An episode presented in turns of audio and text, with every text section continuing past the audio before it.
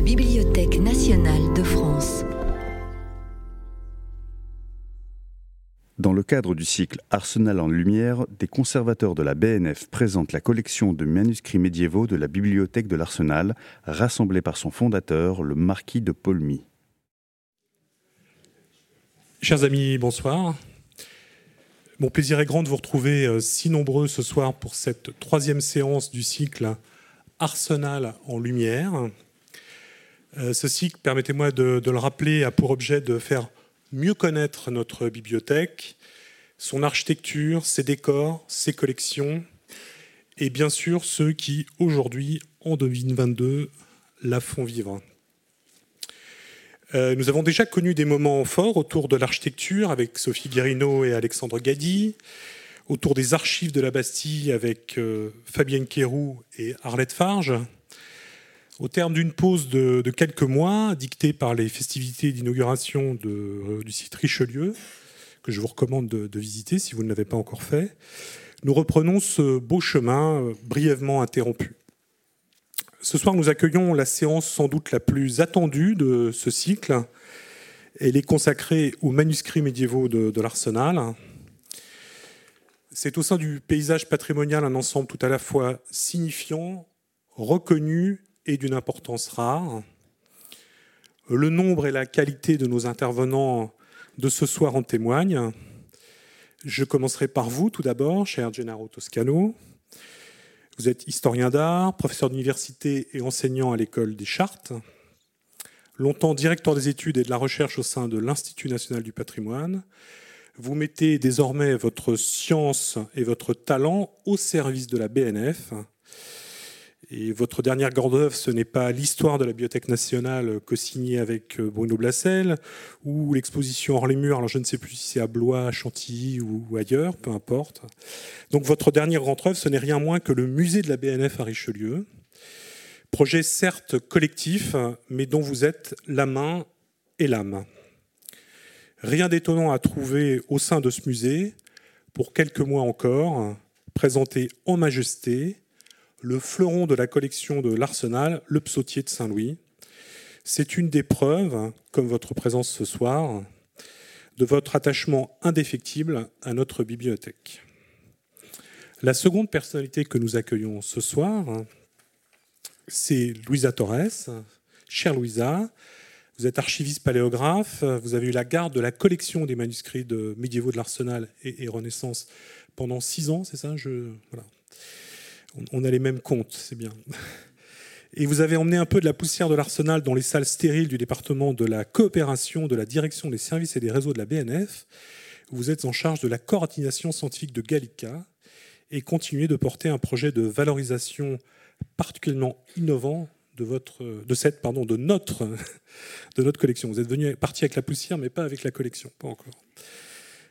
Enfin, notre dernier intervenant, à qui je vais bientôt euh, laisser la parole, est Jérémy Chaponneau. Vous êtes, cher Jérémy, euh, depuis le 1er septembre dernier, le nouveau responsable du fonds des manuscrits de l'Arsenal, hors fonds Saint-Simonien, euh, dont la conservation est confiée à Anne Bérangère Antenne-Burger. Archiviste paléographe, agrégé de lettres classiques, au terme d'une première expérience d'enseignement, vous avez rejoint la BNF en 2018 voilà, j'ai juste aussi. Au sein du département Histoire, vous avez fait de grandes choses. Hein. Je ne vais pas m'attarder sur ce que vous avez fait là-bas, mais c'est très intéressant. Et c'est un peu votre baptême du feu ce soir, donc au service de cette collection de manuscrits médiévaux hors du commun. les attentes de notre public sont très fortes et je sais que vous avez mis tout en œuvre pour le satisfaire. Et je crois pouvoir annoncer qu'au terme de cette conférence donnée à trois voix, euh, conformément à la tradition de l'arsenal en, lumière, c'est une tradition assez jeune mais qu'on essaie de, respecter, il y aura un événement un petit peu inattendu. Euh, c'est en quelque sorte à une, petite fête que vous avez souhaité nous convier à l'issue de cette conférence dans le petit salon Sully, euh, qui est voisin de cette salle. Et voilà, donc on est tous très curieux de savoir ce que vous allez nous, présenter dans ce cadre. Euh, chers collègues, cher Jérémy, cher je vous passe la parole et je vous souhaite une excellente soirée à, tous.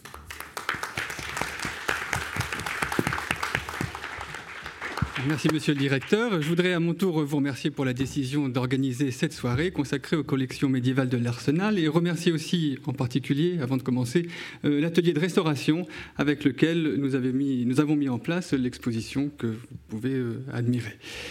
Je remercie moi-même aussi Gennaro Toscano et Louisa Torres qui ont bien voulu accepter l'invitation de la bibliothèque.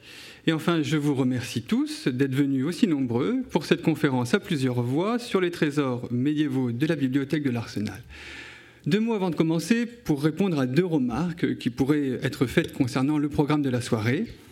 D'abord, euh, certains pourront trouver étrange que nous associons dans une même soirée une présentation des plus beaux manuscrits médiévaux de l'Arsenal et une conférence sur la passion de Saint Maurice et de ses compagnons, un manuscrit qui, à nos yeux, n'est pas exactement médiéval.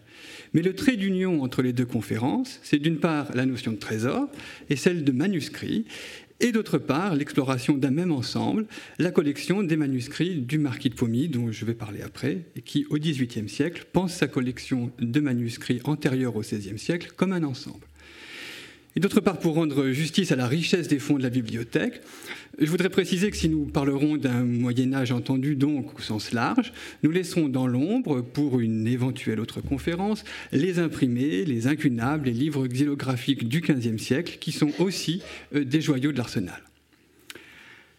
Alors, la bibliothèque de l'Arsenal fête cette année un anniversaire important, celui du tricentenaire de la naissance de son fondateur, le marquis de Pomy. Cette célébration n'est pas étrangère à la conférence de ce soir, car la collection des manuscrits médiévaux de l'Arsenal était le fleuron de la bibliothèque de Pomy. Pomy a constitué dans ces lieux mêmes sa collection. Elle n'a jamais été dispersée et euh, euh, les manuscrits médiévaux constituent dans cette collection le trésor de la bibliothèque de l'Arsenal. En 1801, Hubert Pascal Ameillon, le bibliothécaire de l'Arsenal, s'enorgueillit d'être à la tête de la seconde bibliothèque de la République, après la bibliothèque impériale. Ce statut, qui a bien des égards fait encore notre fierté, l'Arsenal le doit alors à l'importance de sa collection de manuscrits médiévaux. Importance numérique, bien sûr, puisque au début du XIXe siècle, comme aujourd'hui, c'est près de 1500 manuscrits qui sont conservés ici. Mais la collection de l'Arsenal se distingue aussi par l'extraordinaire accumulation de trésors qu'elle contient. Ici abondent, autant d'amélions comme au nôtre, les livres précieux, les livres chers, les livres rares, les livres beaux. Certes, cette abondance est en partie fille de la Révolution. Depuis 1792, dans cette ancienne bibliothèque du comte d'Artois, mise sous séquestre et confisquée comme bien d'immigrés, transformé en dépôt littéraire, arrive un très grand nombre de manuscrits liturgiques provenant des vénérables bibliothèques ecclésiastiques et monastiques parisiennes. Des minimes proviennent le pontifical de Poitiers, des Barnabites, l'évangéliaire de Saint-Or, de la Sainte-Chapelle, le psautier de Blanche de Castille et de Saint-Louis. Arrivé à la Révolution également, le Tropère d'Autun, les évangiles d'Affligem rehaussent depuis lors les collections de leurs reliures d'ivoire. Mais pour important qu'il soit, les accroissements révolutionnaires à l'arsenal se grèvent sur une collection médiévale extrêmement prestigieuse qui passe avant la Révolution pour la plus belle et la plus considérable de Paris après celle du roi, comme l'écrit en 1787 le rédacteur du Guide des amateurs et des étrangers voyageurs à Paris. Cette bibliothèque, qui est le noyau des collections de la bibliothèque de l'Arsenal, c'est celle qu'a constituée au XVIIIe siècle le marquis de Pomy, et qui ne contenait pas moins de 700 manuscrits antérieurs à 1500. À l'exception de celles que je viens de citer, la plupart des pièces remarquables pour leur valeur textuelle, historique euh, ou esthétique qui font le prestige de la collection de manuscrits de l'Arsenal ont été acquises par le marquis de Pomy. Inévitablement, parler des trésors de l'Arsenal, c'est parler des trésors de Pomy. Le fil donc que nous suivrons ce soir, c'est le fil que nous tend le marquis de Pomy. Du coup, je vous demande un peu de patience. Avant de présenter une sélection plus ou moins objective des chefs-d'œuvre du Moyen Âge conservés à l'Arsenal, je vous propose d'abord de faire rapidement le portrait de ce curieux collectionneur que fut le marquis de Pomy, bibliquement dit, puisqu'on parle de manuscrits, je vous invite à traverser avec moi le Sinaï de l'œuvre de Pomy, au bout duquel, je vous le jure, vous trouverez la terre promise de certains des plus beaux manuscrits de Paris. Alors, Antoine René Devoyer d'Argenson, marquis de Pomy, est né en 1722. C'est un rejeton de la grande famille, d'une grande famille de noblesse de robe, les d'Argenson, dont le personnage le plus célèbre est son grand-père, lieutenant général de police et garde des sceaux de Louis XIV. Après lui, après ce personnage, les descendants sont des serviteurs de moindre envergure. Le père de Pommy, le marquis d'Argenson, est ministre des Affaires étrangères, renvoyé par Louis XV, et il a plutôt l'humeur sombre. On l'appelle à Versailles la bête. Et il a aussi des velléités d'écrivain mémorialiste. L'oncle de Pommy, le comte d'Argenson, est secrétaire d'État à la guerre. Il est lui aussi renvoyé en 1757. C'est un ami des encyclopédistes. Pommy, d'une certaine façon, reprend le flambeau de cette tradition familiale des ministères ratés. Plusieurs fois ambassadeur en Suisse, en Pologne, à Venise, il succède à son oncle à la guerre en 1757 avant d'être remercié un an plus tard. À son corps défendant, Pommy n'a pas brillé par sa carrière publique. Choiseul n'a pas de mots assez durs pour railler son incompétence, nul, paresseux, chétif de corps et d'esprit. Le portrait de Pommy à 25 ans, par Ghezzi, né au vent, yeux mi-clos, mains dans les poches, va dans le même sens. Et son père, dans ses mémoires, ne voit guère en lui qu'un pédant. Mais pour nous, quel pédant?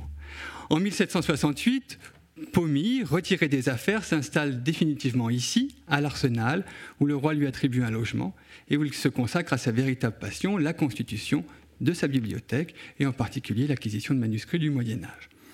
À cette époque, il est déjà en possession de certaines de ses plus belles pièces, comme les 40 manuscrits des ducs de Bourgogne, qui avaient appartenu à son oncle le marquis d'Argenson et qu'il achète difficilement à son cousin en 1764.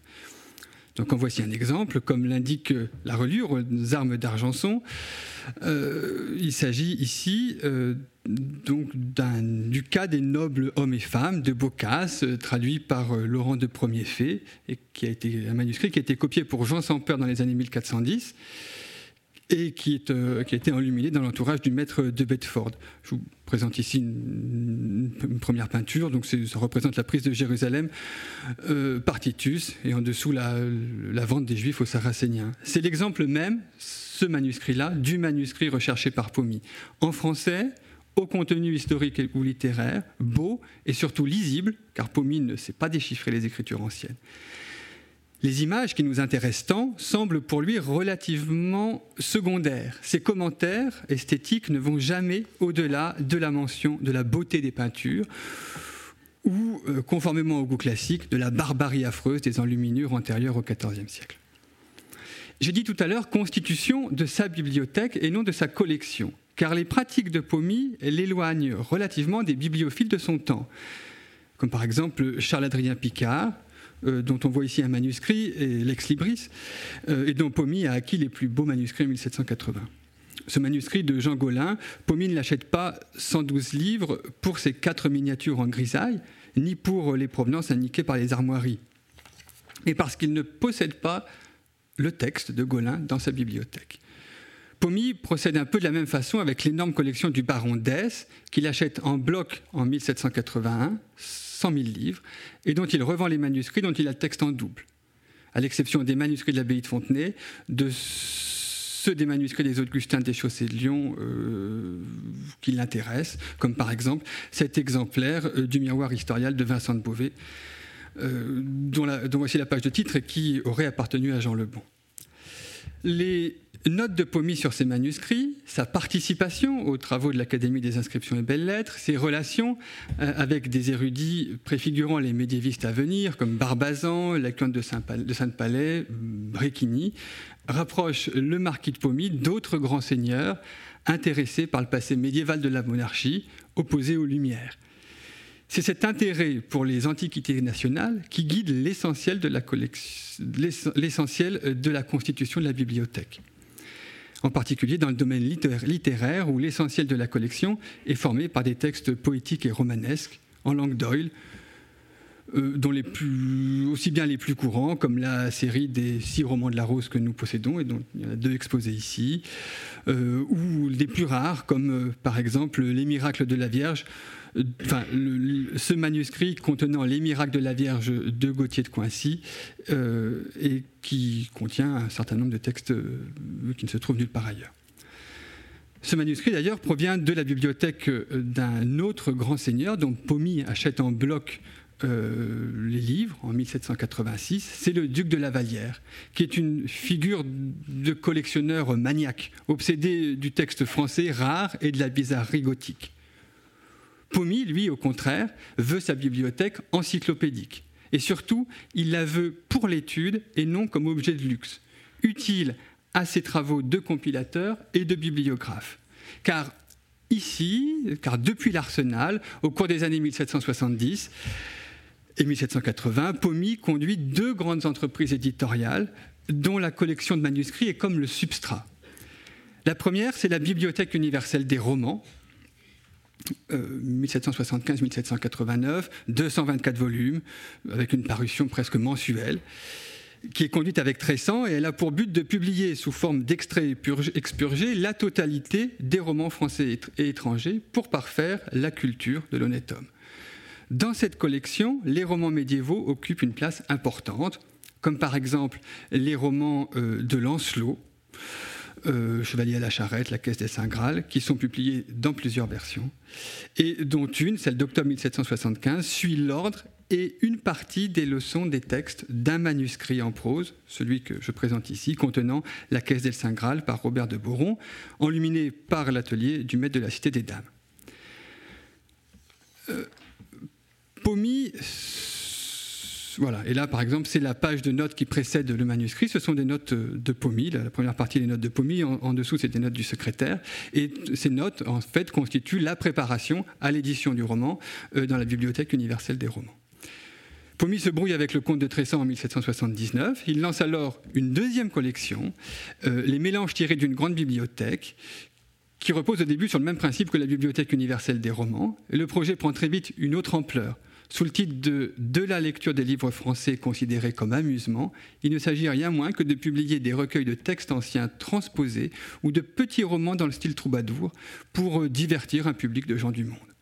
Chaque récit est précédé d'une petite notice rédigée par Pomy ou ses collaborateurs qui s'appuie sur les manuscrits de la bibliothèque. C'est le cas, euh, par exemple, pour celle du roman de Mélusine. La note indique ici que nous connaissons des manuscrits qui sont à peu près de cette ancienneté, en parlant de la fin du XIVe siècle.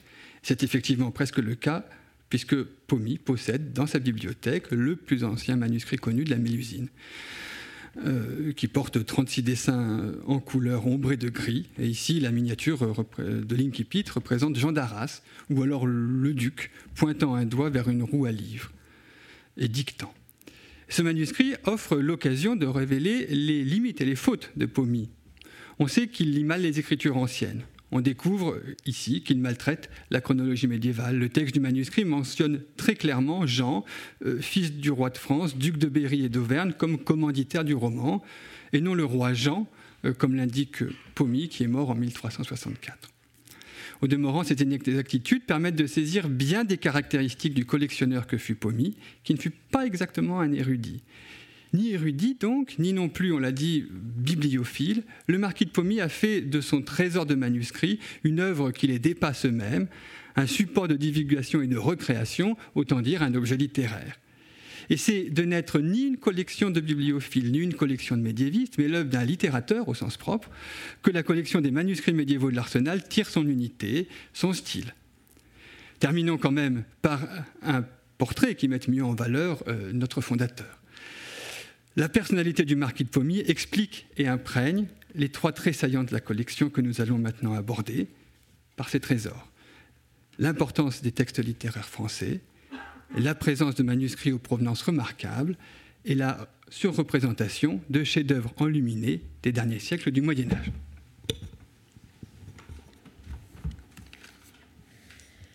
Merci Jérémy pour cette euh, belle introduction et ce portrait du marquis de Pomy.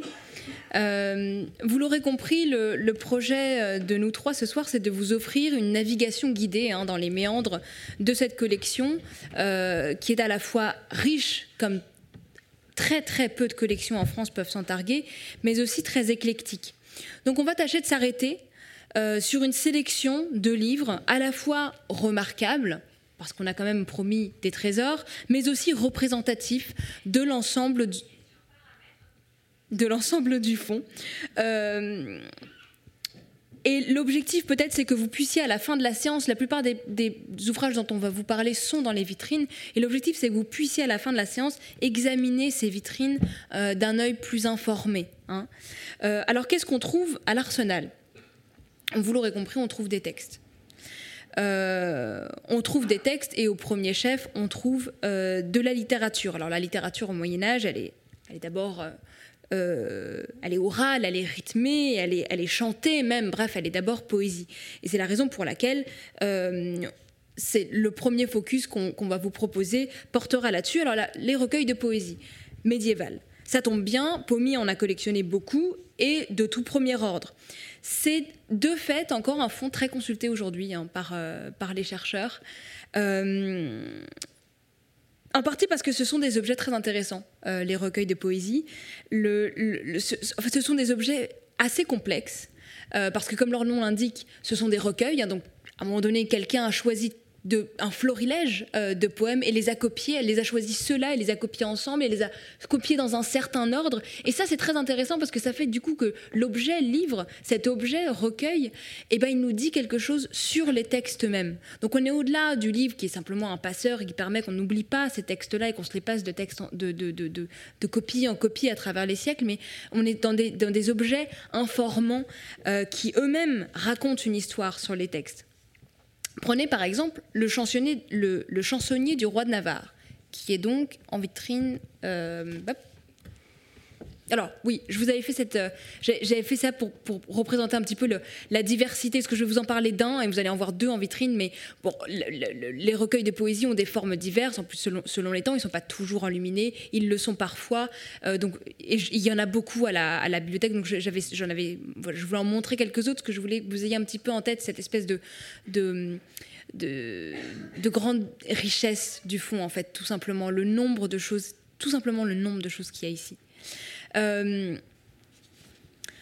le chansonnier du roi de Navarre, euh, c'est un exemple intéressant parce que bien sûr, il transmet les poèmes du, roi de Navarre, hein, c'est un chansonnier, donc c'est un recueil de chansons, de poèmes, si vous voulez, mais aussi il dit en tant que tel, il raconte en tant que tel la poésie de cour autour des contes de Champagne, parce que, alors, le roi de Navarre, en l'occurrence, c'est le comte de Champagne, hein, c'est Thibaut de Champagne, 1201-1253, euh, donc vraiment la, première moitié du, du, XIIIe, et, euh, mais ce chansonnier contient aussi d'autres poèmes, euh, des qui ont travaillé à la cour des, des, des contes de Champagne, et donc en fait, rien que le chansonnier chansonnier vous raconte cette histoire, cette histoire de cette, euh, de cette élite de cour qui s'adonne à la poésie, qui s'entoure de poètes, qui écrit elle-même euh, parfois, comme c'est le cas euh, du, du, roi de Navarre. Je vous ai simplement mis, parce que vous ne la verrez pas en vitrine, ou en tout cas mal, la reliure de ce livre, hein, pour que vous puissiez entrer dedans de la même façon qu'on entre dedans quand on l'a entre les mains, cette reliure de Marocain aux armes du comte d'Argenson, qui est donc l'oncle de Pomy, hein, celui qui l'a initié au goût des livres, dont on vous a parlé tout à l'heure, et dont Pomy hérite euh, de ce, manuscrit-là, avec sa belle garde de, papier marbré en fait au, peigne, qui jette un peu de, de feu d'artifice quand, vous ouvrez le, quand vous ouvrez le livre. Et donc voilà à quoi ressemble hein, le chansonnier du, roi de Navarre. Euh, là, je vous ai montré la première page, tout simplement. La, première page est toujours plus abîmée, hein, vous le verrez dans les ouvrages, parce que c'est elle qui qui, euh, prend le plus de frottement. Euh, après une, miniature un peu générique, un peu liminaire, qui représente probablement, c'est un petit difficile à dire parce qu'elle est très effacée, mais cette pratique de la poésie de cours, hein, vous trouvez tout simplement bah, les poèmes, euh, les chansons du roi de, Navarre, donc ce fameux Thibaut de Champagne, qui composait et qui n'était sans doute pas euh, amoureux de Blanche de Castille, comme euh, le raconte la postérité. Euh, et bon, voilà, mais ça, a contribué un petit peu au, mythe de, ce, poète-là qui était décrit déjà acclamé par Dante hein, très vite comme un, des, grands princes poètes à admirer. Vous voyez que le texte commence avec les premiers vers qui sont sous une portée, hein, puisqu'il s'agit quand même de pouvoir chanter ces, textes. Donc vous êtes déjà dans une notation musicale à portée. On a rubriqué la portée, une portée à quatre lignes. Hein, pour ceux qui font de la musique euh, ici, vous, savez qu'aujourd'hui on en a cinq hein, dans la notation contemporaine, mais c'est déjà une, écriture relativement lisible avec un positionnement des notes le, sur la portée qui permet encore aujourd'hui, ceux qui savent, moi je ne sais pas, mais ceux qui savent peuvent lire ça et le chanter. Euh, euh, même si la notation rythmique est encore euh, embryonnaire.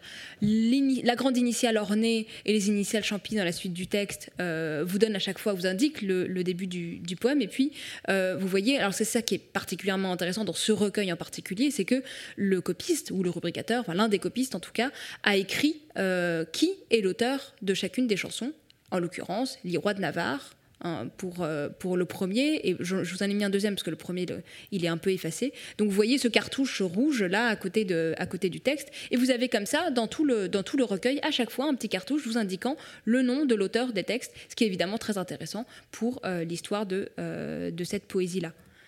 Voilà à quoi ressemble hein, si vous feuilletiez le, reste du, recueil. Il y a à peu près tout de, cet ordre-là. Une lettre, une initiale ornée qu'on dit champi pour le, le, début du poème. les entre guillemets strophes, hein, l'équivalent des strophes qui sont délimitées par de la rubrication, donc de la, pose d'encre de, rouge ou bleue au début de, chaque poème, et non pas par un espacement blanc, un, retour à la ligne comme on le fait nous. Et vous remarquerez que ça a beau être des vers, euh, on écrit en prose. Hein. Euh, le vers, on l'entend simplement en le, en, en le lisant. Alors, on avait prévu de vous parler plein de choses, mais on a eu quand même un peu peur de manquer de temps. Donc, euh, je ne vous parlerai pas des romans de la Rose, je ne vous parlerai pas des romans de, chevalerie, mais euh, Jérémy vous en a déjà mentionné plusieurs hein, dans son introduction. Vous aurez compris que ici il y en a euh, aussi beaucoup. On voulait aussi vous donner quelques exemples de, de textes dans cette collection, collectionnés par Pomi, reflétant la production intellectuelle médiévale, en fait, de manière générale. Donc pas uniquement la littérature, pas uniquement la poésie, pas uniquement le roman euh, ou l'histoire, mais il y a aussi dans la collection Pomi, parce que ça l'intéressait, parce qu'il trouvait ça intéressant, que ce soit écrit en français, que ça se soit transmis, euh, des textes scientifiques, par exemple. Il y a des traités d'herboristerie, hein, euh, notamment celui de Platearius en plusieurs exemplaires, des traités de médecine, d'Aldebrandin de Sienne, donc il y a un, comme le nom l'indique, un italien, mais dans des, dans des traductions françaises des traités de chimie que Pomi mélange un peu avec l'alchimie. Enfin, de toute façon, il ne comprend pas grand-chose, donc c'est pas très grave. Euh, assez, peu de, textes juridiques pour la période médiévale, on en trouve pour les, périodes plus, modernes, quelques textes historiques et puis des textes philosophiques et moraux, comme par exemple euh, celui-ci que je vous montre, qui est aussi en vitrine euh, quelque part. Bah, vous le trouverez à la fin, euh, qui s'intitule La Somme le Roi et qui est un, enfin qu'on connaît euh, sous le nom de La Somme le Roi, euh, qui est un traité des vices et vertus écrit par le frère Laurent de Blois, confesseur de Philippe le Hardy, en 1269. Hein, donc un traité d'édification morale où le, Laurent en gros, essayer de traduire en, langage concret les enseignements de la Bible. Les enseignements de la Bible, on les connaît, hein, les grands, les grands euh, piliers de la foi chrétienne et les grands euh, piliers moraux hein, du bon chrétien. Euh, et puis, c'est un, une sorte de texte un peu didactique sur comment se doit, doit se comporter le roi s'il veut, veut régner en, bon, en bon chrétien. Comme vous voyez, la reliure est assez étonnante. Alors, je ne vais pas m'étaler, mais on, bon, elle est sans doute contemporaine hein, de l'ouvrage, qui, euh, ce manuscrit-là date de 1311. Euh, et la reliure probablement du, même moment, même si elle a été reprise, l'hypothèse qu'on avait faite avec un, collègue, euh, un éminent collègue de la Bibliothèque nationale qui, travaille énormément sur les reliures, Maxence Serment, euh, c'était qu'il s'agit probablement d'un tissu qu'on a voulu utiliser pour cette reliure parce qu'il avait une signification. Peut-être était-il un tissu lié, à une relique ou une, relique ou quelque chose comme ça. Ça expliquerait ce, bizarre assemblage de, de, brocards avec des fils argentés étranges. Ça, avait probablement, en tout cas, c'est l'explication qu'on avait proposée. Euh, cette, copie, euh, le texte est vraiment très intéressant, mais évidemment, je ne peux pas vous le montrer sans commenter le fait que c'est très enluminé. Hein. Toutes les pages sont abondamment enluminées, comme celle que, vous voyez ici, euh, dans un style amiénois, gothique, hein, voilà, fin 13e, début 14e, tout à fait, tout à fait très facilement reconnaissable. ce manuscrit a été fait pour Jeanne de et de Guine. Veuve de Jean II de Brienne, qui était mort en 1302, donc quelques années avant la commande qu'elle passe hein, de, ce manuscrit. Donc elle se fait représenter au début de l'ouvrage hein, en prière devant la Vierge, dans cette magnifique miniature en pleine page, enfin enluminure en pleine page. Et puis le colophon, vous savez ce que c'est le colophon hein, Ce sont les, petits, tout petits textes, toutes petites phrases qu'on met à la fin de l'ouvrage pour, donner, renseigner, déjà pour dire que c'est la fin. Et puis pour euh, non mais parce que souvent quand on fait des recueils, on les compile ensemble, c'est pas mal d'indiquer lorsqu'un texte s'arrête.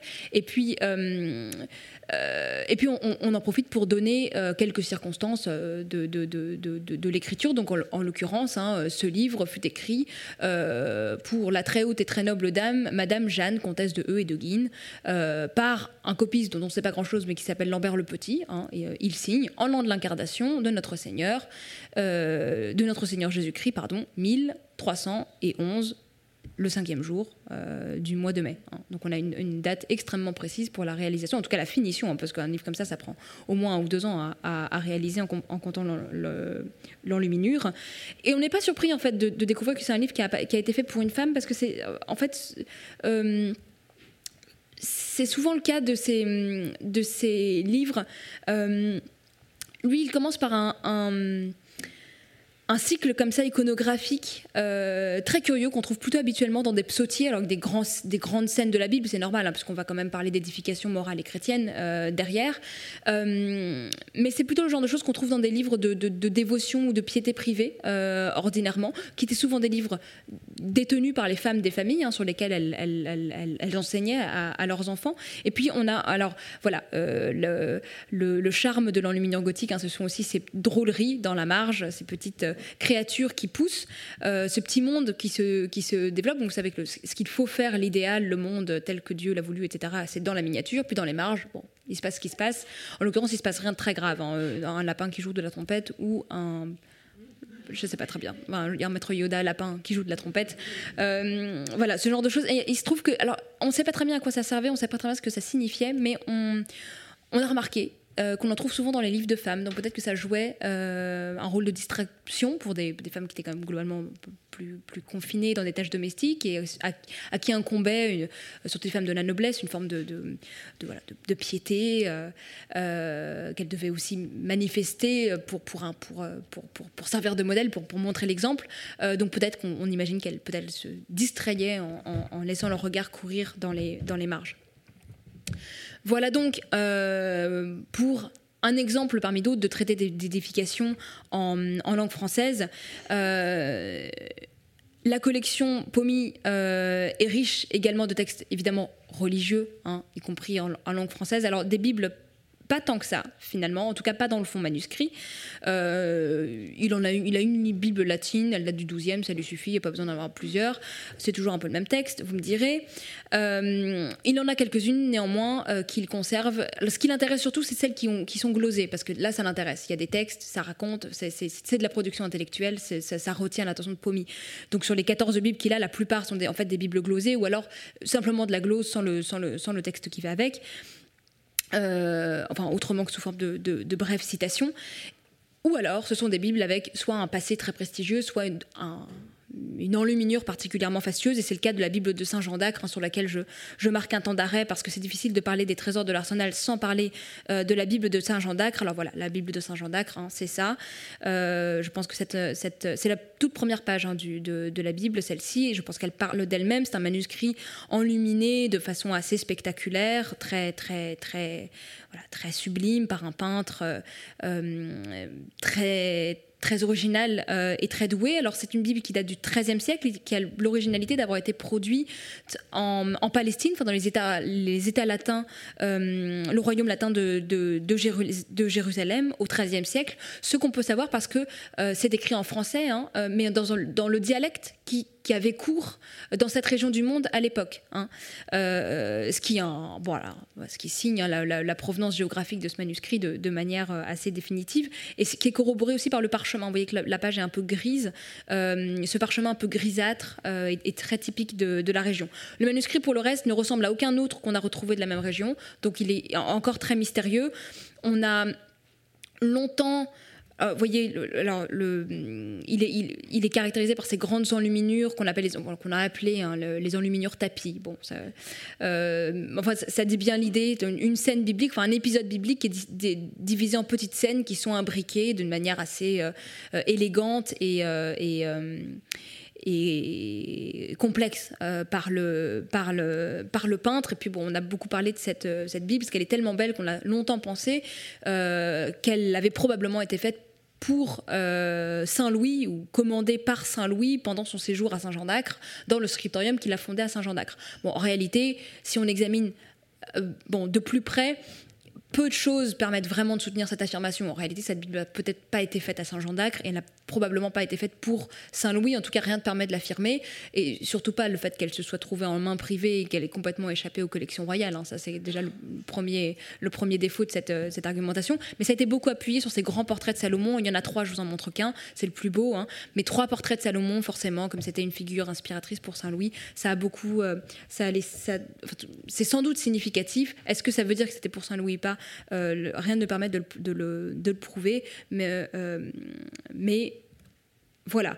Euh, j'ai fait un tout petit détail, parce que c'est vraiment un, travail dans les minures remarquable, et sans doute un peintre local. Hein, on, sent évidemment l'influence de, la peinture d'icône, de la peinture byzantine, autant que celle de la, du style gothique dans sa, dans sa période enfin, j'allais c'est pas réaliste le bon mot, mais c'est une période qui, tente de refléter au, mieux la réalité. Mais là, on a quelqu'un qui est manifestement très au fait des réalias hein, de la, du Proche-Orient, euh, avec un, réalisme des personnages, des animaux, de, des petits détails, des objets du quotidien qui est particulièrement rendu. Voilà, donc je, euh, à ce jour, personne n'a remonté la piste de cet enlumineur, mais, euh, je, ne désespère pas qu'un jour le fasse. J'ai assez parlé de texte, vous, remarquerez, bon, j'ai parlé d'enlumineur en même temps, mais j'ai assez parlé de texte. Euh, l'autre euh, particularité de la collection médiévale de l'Arsenal, c'est qu'elle a de grands ancêtres. Enfin, il y a des ouvrages dans ce fond qui proviennent de, qui ont des provenances particulièrement prestigieuses, et donc je repasse le micro à Jérémy pour qu'il vous en parle. Oui, sans qu'il y accorde, à mon avis, beaucoup d'importance, la collection euh, de Pomy comporte un certain nombre de pièces qui se distinguent par euh, leur ancien possesseur ou leur euh, provenance prestigieuse. La plupart du temps, donc, ces manuscrits ont des particularités supplémentaires qui justifient leur présence dans la bibliothèque. C'est le cas du plus ancien manuscrit de la bibliothèque de l'Arsenal, un évangéliaire réalisé entre 783 et 795 à Aix-la-Chapelle et qui fait partie du groupe très restreint des six ou sept euh, livres subsistants réalisés à la cour de Charlemagne. Il en possède euh, toutes les caractéristiques. Euh, il s'agit d'un évangéliaire et je rappelle que la décoration des, évangiles, comme de tous les livres liturgiques, est fixe et respecte au moins jusqu'au XIVe siècle une certaine disposition. Pour les évangiles, le premier lieu de fixation du décor, ce sont, ce que vous voyez ici, les tables des canons, dont l'encadrement imite ici des arcades supportées euh, par des colonnes à chapiteaux au fût de marbre alterné, qui reposent sur des entrelacs en forme d'oiseau. Les incipits de chaque évangile euh, couvrent toute la page, sauf pour celui de Luc qui a disparu, peintes en pourpre et en or, ces lettres ornées se déploient à l'intérieur d'un encadrement extrêmement chargé, ondulant et vibrant euh, en bleu, pourpre et or, comme au début de l'évangile de Matthieu euh, ou, de l'évangile de Jean, mais je ne l'ai pas ici, euh, ou au contraire, flamboyant, en ligne d'or sur un plat de pourpre, comme au début de l'évangile de Marc. Mais plus que ce décor, ce qui a retenu l'attention de Pomy pour l'évangéliaire d'or, c'est le fait que l'ensemble soit écrit en lettres d'or, et le fait aussi que ce manuscrit viendrait, mais c'est invérifiable et peu probable, de la prestigieuse abbaye de Saint-Martin-des-Champs. Voilà. Ben voilà le, début de l'évangile de Jean. Invérifiable en revanche est l'appartenance d'une très belle Bible latine, euh, vérifiable pardon, en revanche est l'appartenance d'une très belle Bible latine peinte au début du XIVe siècle par euh, l'enlumineur Maître Honoré. C'est un très bel exemple d'art cistercien où la relative sobriété de la décoration et de la mise en page du texte compensée par l'intensité des couleurs et l'ingéniosité euh, de l'organisation du décor. il s'agit ici de la Bible latine dite de Charles V. euh, vous remarquerez que le décor ici, euh, dans cette Bible, est concentré donc sur des initiales historiées euh, dont les longues astes ou ampes se développent de façon rectiligne à la bordure gauche du texte avant de se libérer en rinceaux végétaux dans les bordures inférieures ou supérieures. C'est le cas donc ici au premier feuillet, où le F initial au début de la lettre de Saint Jérôme porte la représentation d'un copiste et se prolonge en bas euh, par une bordure euh, épineuse où court un lapin. Autre exemple, euh, au début du livre d'Esther, la très belle lettre I contient deux compartiments qui figurent l'ensemble de l'histoire d'Esther. Cette Bible euh, est célèbre aussi pour avoir appartenu au roi Charles V et à son fils Louis d'Orléans, euh, comme l'indiquent les ex-libris. Alors voilà, comme l'indiquent donc les autographes du feuillet 527. Cette Bible est à nous, Charles V de notre nom, roi de France, signé Charles. Puis en dessous, Louis, cette Bible est à nous, Louis, fils de notre Seigneur et Père, le roi Charles de Sully, et laquelle Bible nous donnons et avons donné aux religieux célestins de Paris. Priez Dieu pour mon Seigneur et Père, pour mon Seigneur et pour moi. Les Célestins, c'est l'important monastère qui se trouvait euh, juste de l'autre côté de la rue de Sully, à l'emplacement de la caserne de la garde républicaine, et qui a été favorisé par les rois Charles V et Charles VI au point de former une sorte de sanctuaire monarchique des premiers Valois. Ce monastère donc euh, se trouvait euh, ici, près de l'Arsenal, et Pomy a acquis en voisin plusieurs livres de la bibliothèque des Célestins au cours du XVIIIe siècle. Mais l'un des groupes euh, les plus importants des manuscrits pour leur provenance ici à la bibliothèque de l'Arsenal, ce sont évidemment les 40 manuscrits qui, ont fait partie de la bibliothèque des ducs de Bourgogne, dont Louisa va parler maintenant. Alors oui, bon, les, les manuscrits des ducs de, de Bourgogne, c'est évidemment un des, euh, fleurons de l'arsenal, hein, des, un des pans de collection les plus connus de la collection ici, les plus prestigieux, les plus célèbres, les plus exposés euh, euh, dans les musées. L'un des plus chers aussi, parce que comme c'est un héritage du comte, donc de l'oncle, du, comte de l'oncle de Pomy, il y a vraiment un lien organique, dynastique, hein, si vous voulez, de cette, de ce, cette, cette, collection-là par rapport au, au, pan de l'Arsenal. Et puis tout simplement parce que euh, la librairie des Ducs de Bourgogne, c'est un peu le pinacle de la création livresque euh, de leur temps, hein, du, du, du, 15e siècle, tout simplement. Ce sont les, les grands mécènes. Alors, je ne vais pas vous faire euh, une, une, histoire du 15e et on n'a pas le temps, mais, mais bon, reportez-vous au 15e siècle, les Ducs de Bourgogne ont une cour extrêmement riche euh, dans, les, dans, dans, les Flandres, avec une vie de cour extrêmement fastueuse, qui est un peu une forme de soft power, si vous voulez. Hein. C'est, ils inspirent euh, ils étalent leur richesse pour parler de leur très grand pouvoir et euh, tente d'inspirer le, les cours voisines et de, susciter l'admiration de, toute l'Europe. Et cela passe notamment par euh, une forme de mécénat des arts en général et du livre en particulier. Hein. Bien sûr, nous sommes à l'époque où la peinture est dans les livres, comme le dit le titre d'une exposition historique de la Bibliothèque nationale sur l'enluminure. Alors, pour constituer cette librairie qui euh, qu'à la fin du XIVe siècle, Philippe le Hardy commence, qui est ensuite entretenu par, euh, euh, Jean sans peur, et c'est enfin Philippe le Bon qui va vraiment la faire, faire cloître tout au long de son règne. Il y aura 900 manuscrits hein, dans cette librairie euh, à la fin de, à la mort de Philippe le Bon. C'est énorme pour, pour l'époque. C'est absolument énorme. Si vous considérez que chacun de ces livres prend des mois et des mois à, réaliser. Hein. Vous avez des mois rien que pour la copie, vous avez des mois ensuite pour l'enluminure. L'enluminure, c'est un art très long hein, parce que ça se pose par, par couche, c'est des pigments qui sèchent très vite. Vous avez des temps de séchage permanents. Enfin, c'est vraiment des, objets qui prennent un temps de fabrication infini. Donc 900 ouvrages, c'est une, collection vraiment, vraiment, vraiment hors du commun. Euh, et ce qui est intéressant, c'est que Philippe Lebon euh, faisait faire des livres, hein. donc c'est bien le principe de, la commande artistique, des livres de luxe, des livres avec un beau parchemin, un grand format, de belles marges pour dégager une, espèce de confort de lecture, une place prépondérante de l'enluminure, mais d'une façon qu'on nouvelles qu'on confie à, des, de, grands artistes, les plus grands enlumineurs du temps, auxquels on fait de la place, les marges restent blanches pour qu'on puisse vraiment se concentrer sur les véritables tableaux hein, qui rentrent euh, dans les livres à ce moment-là. Donc ils commandent des livres de luxe euh, dont on a un certain nombre d'exemplaires à l'arsenal et dont on vous en a euh, exposé plusieurs, mais ils commandent aussi des textes. C'est ça qui est intéressant aussi. les ducs de Bourgogne font écrire des textes euh, à une série d'intellectuels, de, si vous voulez, hein, de, leur entourage.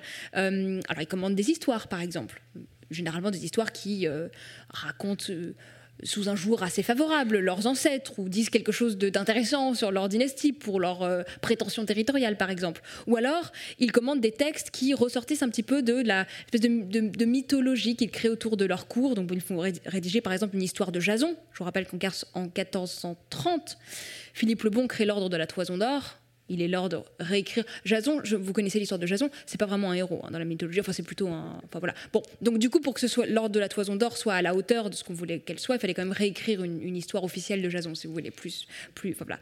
Bon, et il y a énormément de romans de chevalerie aussi, parce que cette, cette, cour foisonnante, tous ces aristocrates se rêvent euh, chevaliers errants. Ils n'ont évidemment aucun rapport avec, euh, avec les chevaliers dont les romans de chevalerie du Moyen-Âge euh, comptent les nombreuses histoires, mais ils, ils se rêvent. Donc il y a toute une commande euh, d'écriture, de, réécriture de ces textes.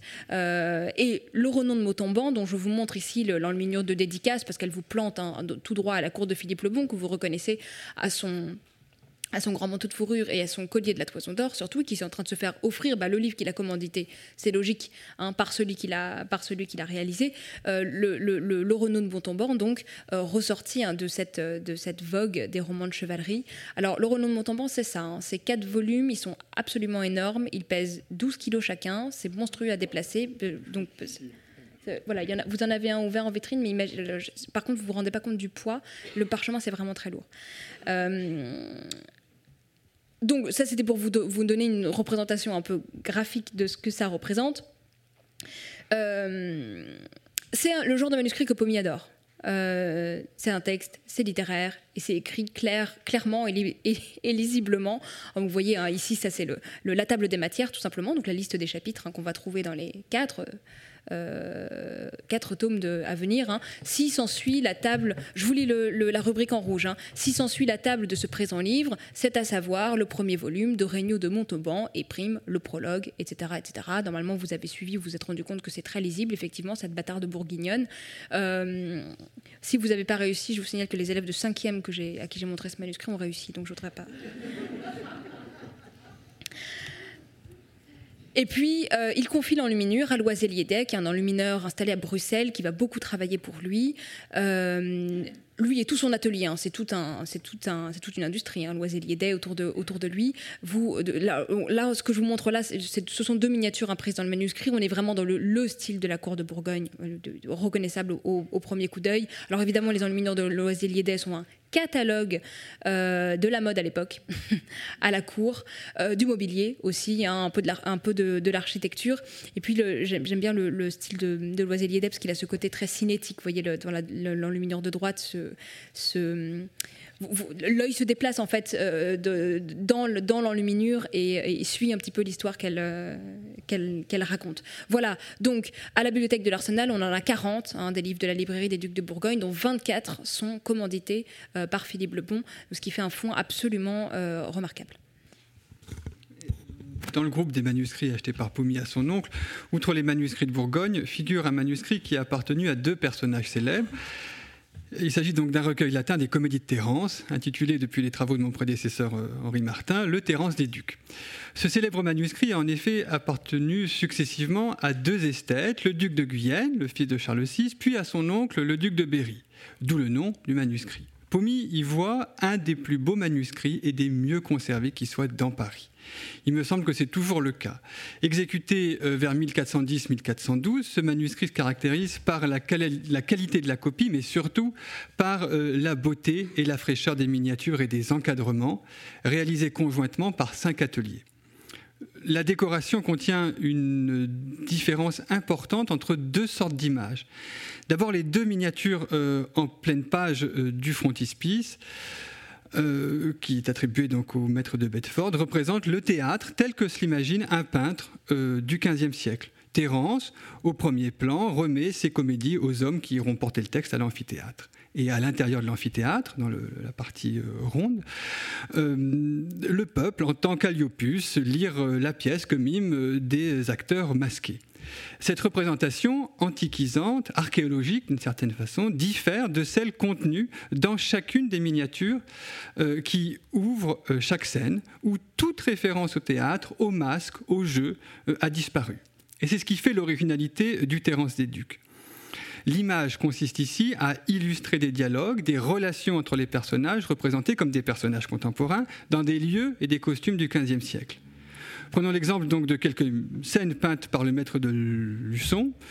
Euh, je prends par exemple celle-ci au début de, de l'eunuque. Fédria, là, se plaint à Parménon d'avoir été mis à la porte de la maison de Thaïs. Voilà, on a une maison euh, qui pourrait être une maison parisienne euh, du XVe siècle. Toujours dans le Nuc, à l'acte 4, Parménon écoute la conversation entre le matamore Trason et son parasite Gnaton. Voilà, autre, aucune référence au théâtre. Et dans, dans les minures que je présente maintenant, Trason se vante de prendre d'assaut la maison de Thaïs qui le raille. Et vous voyez la scène euh, ici, et c'est la même scène qui est représentée dans le manuscrit de Terence Ducs, qui est le nôtre, et dans euh, un manuscrit euh, qui se trouve à Richelieu, dans le latin 7899, qui est un manuscrit du 9e siècle qui représente disons, l'iconographie classique et traditionnelle des pièces de Terence au Moyen Âge, qui va perdurer quasiment jusqu'au début du 15e siècle, jusqu'à l'époque de notre Terence des Ducs, qui opère une véritable révolution dans, dans l'iconographie du bah, des textes de Terence.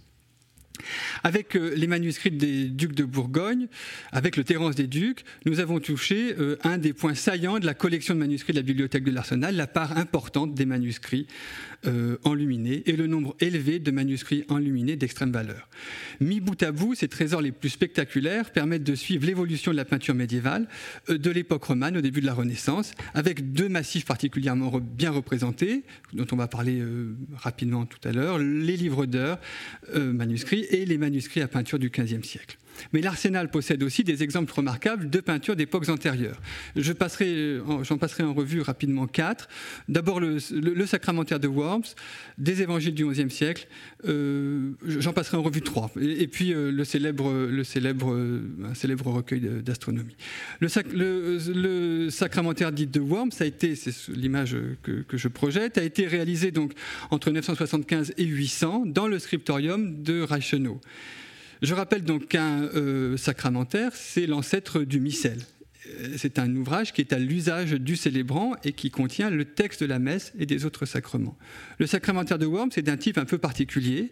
C'est un libellus missae qui est destiné à servir à la célébration successive de plusieurs messes votives en cas de commande importante de messe.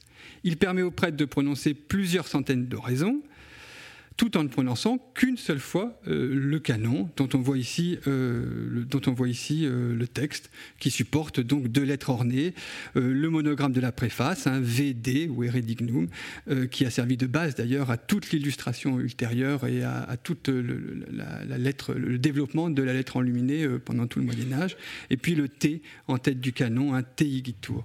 Et surtout, le sacramentaire contient deux peintures remarquables, une Vierge intercédant au auprès du Christ, qui est un thème rare dans l'iconographie du Haut Moyen Âge, et euh, un Christ terrassant la mort, représenté sous les traits d'une figure infernale, un Satan hirsute à la peau bleue, enchaîné par un Christ euh, lumineux. Il s'agit là encore, pour le Haut Moyen Âge, d'une représentation assez rare.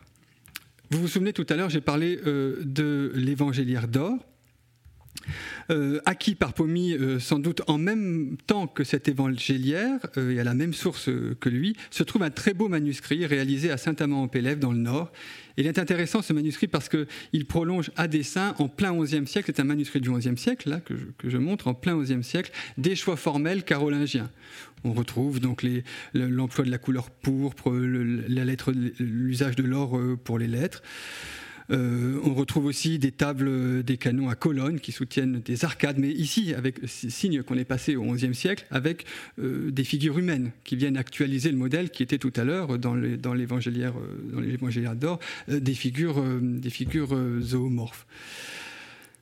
Euh, voilà, donc ce manuscrit est extrêmement intéressant et, cette l'iconographie est ici centrée sur l'incarnation du Christ, sur de l'annonciation, c'est le cas ici, à son inhumation.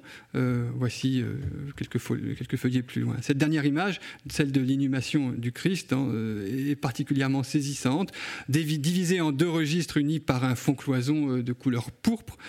elle représente en haut le sépulcre, qui est comparable à une église, et qui offre au regard l'image par anticipation euh, d'un taubon vide d'où sort un motif végétal, un arbre de vie en fait qui symbolise la résurrection.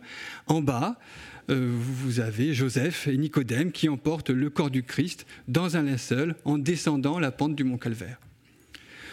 Euh, bon, c'est un voilà, on, trouve ici les lettres, les lettres qui ouvrent les évangiles.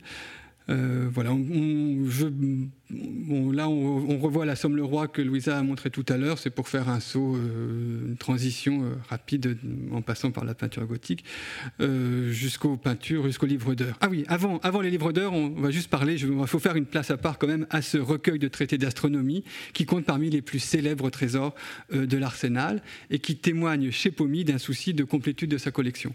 Je veux parler donc de notre manuscrit 1036 qu'on a appelé parfois le Soufi latinus, et qui contient deux traductions latines de traités astronomiques arabes, le Liber Dedocis Stellarum Fixarum de Al-Soufi et le Tractatus in Revolutione Anorum Mundi d'Al-Boumazar.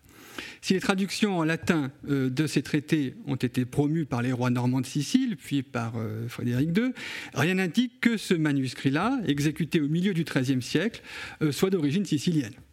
On a vu en lui un manuscrit réalisé en Italie du Sud, ou à la cour de Castille, ou plus récemment à Bologne, à partir de modèles siciliens. Quoi qu'il en soit, la partie euh, contenant euh, le Liber de Loci Stellarum contient 49 figures représentant les constellations euh, dont il est question dans les tables qui indiquent les tables alphonsines, hein, en fait, qui indiquent qui indique les positions des constellations. Voici par exemple, euh, puisqu'on est en novembre, donc celle du Scorpion, ou euh, plus célèbre, euh, celle du, Sagittaire. voilà. mais les trésors que je viens de présenter ne sont qu'une mise en jambe avant de gravir deux montagnes, faites des pièces les plus représentatives de l'arsenal, et d'abord les livres d'heures. Promis je, vais, promis, je vais faire court, Gennaro, parce que le, public s'impatiente de savoir le trésor dont tu veux nous parler, parce que celui-là va vraiment vous surprendre. Mais en attendant, quand même, on ne pouvait pas parler des trésors de l'Arsenal sans faire un sort aux livres d'heures. Hein. Euh, vous les attendiez. Alors, les livres d'heures, euh, je vous rappelle que ce sont des livres de dévotion privée, euh, en tout cas, un livre de prière qu'on a pour chez soi. Il y en a qui opinent, c'est bien, vous avez déjà suivi des, des livres de prière qu'on a, qu'on a chez soi je, vous mets, là c'est la double page de calendrier que vous avez exposée euh, dans euh, la vitrine qui est là-bas. Euh, on a, vous a exposé trois livres d'heures, hein. vous, pourrez aller les voir après les livres d'or ont existé du 14e au 16e siècle. Ils ont existé partout. Ils ont existé pour tous les budgets. Ils ont existé en manuscrit, en imprimé. Ils ont existé en version pas chère pour ceux qui n'avaient pas les moyens, en version plus chère, en version très luxueuse, en version intermédiaire. Ils ont été peints par tous les peintres. On pourrait écrire une histoire de l'enlumineux rien qu'avec des livres d'or. Euh, c'est toujours à peu près le même texte. Alors, c'est pas, c'est en fait jamais exactement le même texte, c'est ça la grâce du manuscrit, mais c'est toujours en gros à peu près le même texte. Hein. Vous avez plusieurs blocs, on va dire. ce sont des, extraits de textes choisis pour la méditation et la prière, hein, parce qu'il s'agit quand même de pouvoir avoir une pratique privée, euh, personnelle, chez soi, de dévotion, ce qui est une, demande hein, des fidèles au, au, au 14e, 15e siècle il y a un, socle de texte autour de la figure de la Vierge, qui est la grande figure. Vous savez que la Vierge, c'est une, c'est une, de ces figures bibliques dans lesquelles, une de ces rares figures bibliques dans lesquelles on peut facilement s'identifier. C'est une mère, elle n'a pas fait de miracle, elle n'a pas été martyre, euh, donc elle inspire euh, une forme de, d'identification. Euh, il y a une série de textes autour de la méditation sur la vie, la mort, l'au-delà, hein, les, offices de la passion, de la mort, etc. Et puis une série de, de, de, de litanies et de prières, de prières adressés aux saints euh, qui sont pertinent pour, pour la région dans laquelle on se situe, hein, les cinq compris. Donc, du coup, il y a plein de versions, de variantes régionales des, livres d'heures. nonobstant, c'est rarement le texte hein, qui intéresse énormément. En tout cas, c'est pas le texte probablement qui intéresse Pommy. En revanche, il garde dans sa collection un très grand nombre de livres d'heures parce que ce sont toujours, enfin, en tout cas, ceux qu'il garde sont des, objets euh, particulièrement remarquables, particulièrement beaux. Euh, il s'agit quand même hein, d'inspirer euh, la foi, en fait, tout simplement. on, vous en a mis trois exemples en vitrine que je vous commente très très rapidement. les livres d'heures commencent toujours par un calendrier. ça souffle, ça souffle. Euh, les livres d'heures commencent toujours par un calendrier qui permet de se repérer hein, dans l'année liturgique et qui sont souvent illustrés euh, des travaux et des jours et, des, euh, et du signe du zodiaque hein, qui sont en bas de chaque page. Vous avez les travaux et les jours et les signes du zodiaque et en plus ici vous avez un, cycle iconographique plus complexe qui est dû au, maître du livre d'or de Dresde et non pas au maître aux fleurs, comme on l'a longtemps lu. Ce manuscrit que je vous présente est très célèbre. Il est connu sous le nom de Livre d'or du maître aux fleurs le maître aux fleurs n'existe pas en tant que tel. Hein, c'est plusieurs enlumineurs qu'on qui ont, a depuis identifié et qui ont travaillé à l'élaboration de ce manuscrit. Mais vous voyez en voyant ces pages pourquoi euh, le 19e siècle a donné ce nom euh, à ce manuscrit. Évidemment, c'est dû à ce style, parce que c'est en fait un très très bel exemple de ce style particulier qu'on appelle ganto-brugeois, hein, qui est tout simplement le style à la, à la, à la, à la mode à, à, Gand et à Bruges, formé d'un semis de fleurs fraîchement coupées sur un fond, euh, pas forcément d'or, un, fond neutre, enfin un fond uni d'or ou de couleur, euh, qui semble, enfin peint avec une forme de réalisme accru où la légère ombre sous les fleurs donnent l'impression qu'elles se détachent euh, sur la page, qu'elles ont été versées là euh, par, euh, par quelqu'un. Autre exemple de livre d'heures pour vous montrer la diversité, la diversité stylistique, le maître de Rouen, des heures à l'ouvrage de Troyes, peinte par un maître sans doute champenois, toujours le calendrier avec le Capricorne à gauche, et puis les, les, premiers textes qui sont des extraits des évangiles avec une représentation des évangélistes. C'est toujours chouette les évangélistes parce que ça ça nous permet de voir des, bureaux, en fait, enfin, des, copistes attablés à leur travail. Hein. Vous, avez, vu, euh, euh, on voyait bien dans celui du maître aux fleurs les poids pour tenir le papier, les encriers, etc. je, et ici, un, des évangélistes qui euh, essaie de réviser sa plume à la lumière du jour. Je, passe un peu rapidement, je suis désolée. un dernier exemple, parce que celui est un peintre particulièrement célèbre les heures dites de, Bourbon-Vendôme, qui, comme vous voyez, s'ouvrent sur un très joli papier dominoté euh, derrière une relure de marocain à, décor à la roulette. Euh, encore un style très différent, euh, un texte beaucoup plus dépouillé, beaucoup plus proche de ce que on a vu hein, dans, les, dans, les, manuscrits flamands, même si ça ressortit d'une école complètement différente. Alors on attribue ces peintres, ces peintures, non pas à Bourdichon, non pas à Fouquet, mais probablement à un élève de Fouquet, sans doute un de ses fils, enfin peut-être un de ses fils. Euh, vous voyez qu'on est dans une autre façon de concevoir l'enluminure. Ici, les, les personnages sont pris à mi-corps.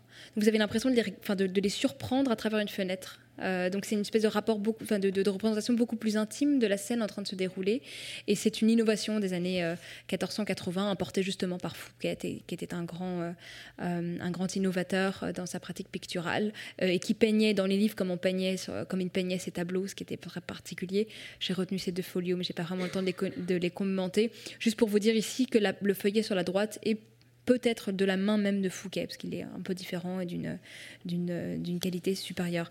J'espère avec ces trois exemples vous avoir euh, voilà, donné à voir euh, voilà, des livres d'or, mais il y en a euh, plusieurs dizaines dans la collection Pommy et, et, ils sont tous aussi remarquables, il fallait faire un choix. Et puis je vais je vais, euh, pour euh, conclure cette conférence et puis euh, faire la transition avec celle de Génaro, je voudrais juste indiquer que depuis le début, nous parlons de trésor, mais sans aborder un aspect important de ce qui fait un trésor, c'est-à-dire le prix. Et le dernier manuscrit que je vais évoquer est sur ce point, pour Pomi, son plus grand trésor. il s'agit du manuscrit du Romuléon de Benvenuto da Imola, exécuté à la fin du XVe siècle en Italie qui est celui qui lui a coûté le plus cher, 1000 livres à la vente des manuscrits de son oncle en 1764. Euh, je n'insiste, je ne vais pas décrire les deux miniatures, les deux les deux peintures qui ouvrent euh, le, manuscrit, qui euh, présentent Rome triomphante, voilà.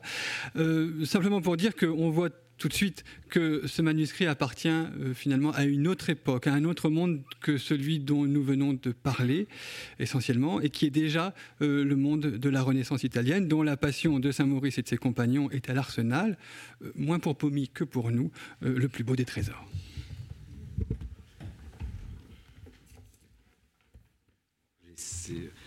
Vous m'entendez? Merci. Bon, j'essaierai d'être, de rester dans les temps. Euh, alors, merci d'abord à Olivier Bosque, directeur de la bibliothèque de l'Arsenal, pour cette invitation et euh, merci aussi à mes collègues de l'Arsenal. C'est une bibliothèque que j'aime beaucoup, que j'ai connue il y a très très longtemps, que j'étais encore étudiant. Et euh, aujourd'hui, depuis que je suis à la Bibliothèque nationale, c'est le lieu où je viens m'oxygéner, parce que c'est pas que la passion de Maurice, mais aussi d'autres projets. Et euh, je suis toujours vraiment ravi de venir dans cette bibliothèque. Je dois dire que mes, premiers contacts avec ce manuscrit, effectivement, qui n'est pas un manuscrit du Moyen-Âge, vous avez bien compris, quoique il y a certains feuillets rappelle vraiment la tradition médiévale, mais ils ne sont pas étudiés. Ce manuscrit est très très célèbre en Italie.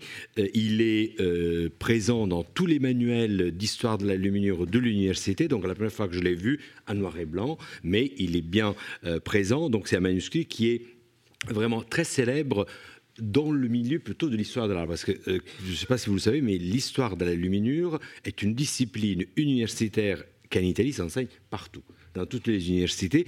C'est pas tant l'histoire du livre, c'est vraiment l'histoire du livre illustré mais peint. Euh, le livre illuminé. Donc, euh, quand tout Italien qui a fait de l'histoire de l'art à l'université, il connaît le, la Passion de Saint-Maurice de la bibliothèque de l'Arsenal. Donc, c'est un manuscrit très célèbre dans le monde, mais le marquis de Pomy ne savait pas qu'il allait devenir un manuscrit très connu et sûrement, comme tu viens de dire, euh, Jérémie, il acheté par sa provenance remarquable, je dirais illustre. Et une autre caractéristique de ce manuscrit, non seulement, comme vous verrez, l'importance de ces aluminures, mais aussi on suit l'historique très très bien et un historique qui est très documenté à travers tous les passages dans des bibliothèques extrêmement euh, prestigieuses.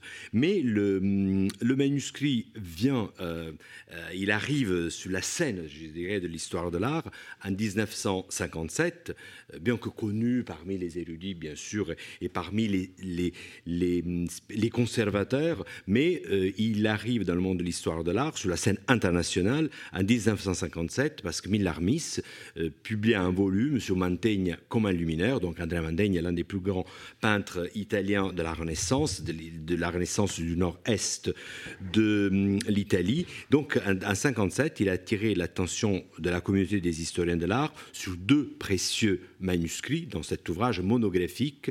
Donc le premier, bien sûr, le manuscrit de l'Arsenal, et il proposa en 57 d'attribuer à Mantegna deux enluminures, celle avec l'Assemblée des Chevaliers de l'Ordre du Croissant et le portrait de hum, Jacopo Antonio Marcello et un collaborateur, entourage de Mantegna, les deux autres avec Saint-Maurice et l'allégorie de, euh, de la République de Venise.